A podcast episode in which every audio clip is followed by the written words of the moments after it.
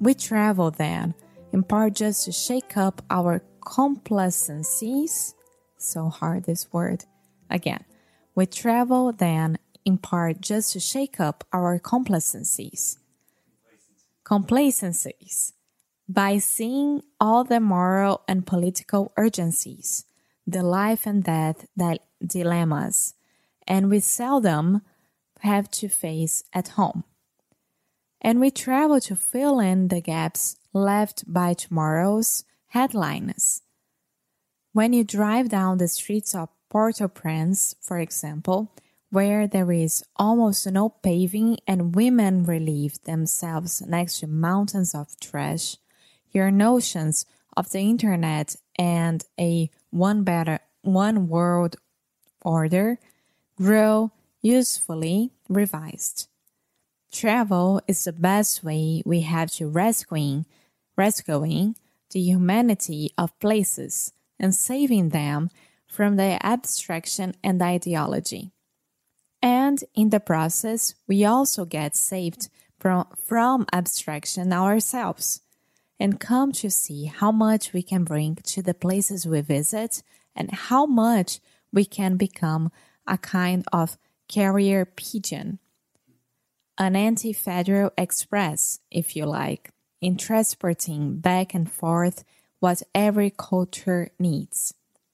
I find that I always take Michael Jordan posters to Kyoto and bring woven Ikebana baskets back to California.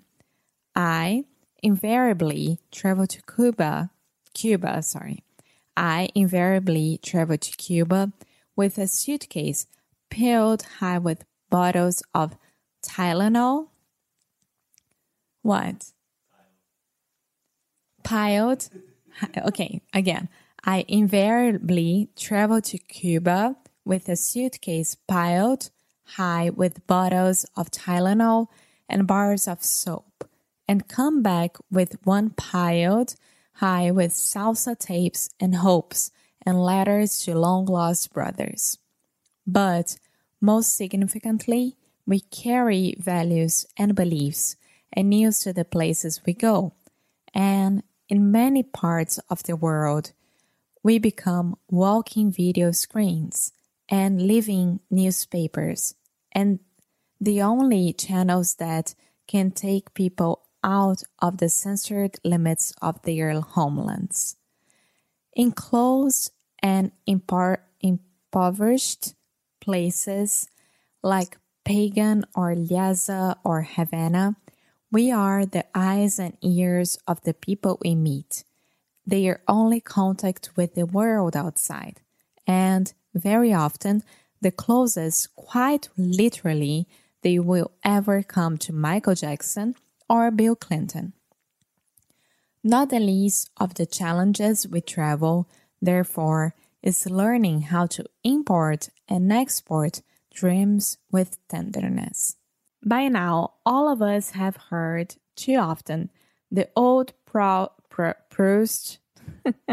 By now, all of us have heard too often the old Proust line about how the real voyage, voyage, no, it's really hard to say.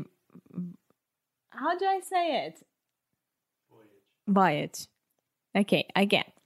By now, all of us have heard too often the old Proust line about how the real voyage of discovery consists not in seeing new places, but in seeing with new eyes.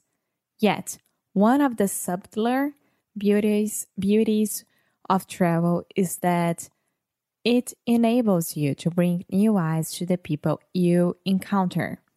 Thus, even as holidays help you appreciate your own home more, not least by seeing it through a distant admirer's eyes, they help you bring newly appreciative, distant eyes to the places you visit. You can teach them what they have to celebrate as much as you celebrate what they have to teach. This, I think, is how tourism, which so obviously destroys cultures, can also resuscitate or revive them.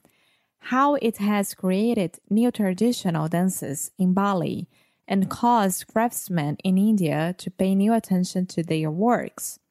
If the first thing we can bring to Cubans is a real and balanced sense of what contemporary America is like, the second and perhaps more important thing we can bring them is a fresh and renewed sense of how special are the warmth and beauty of their country for those who can compare it with other places around the globe.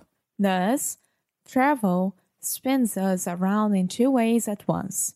It shows us the sights and values and issues that we might ordinarily ignore, but it also, and more deeply, shows us all the parts of ourselves that might otherwise grow rusty.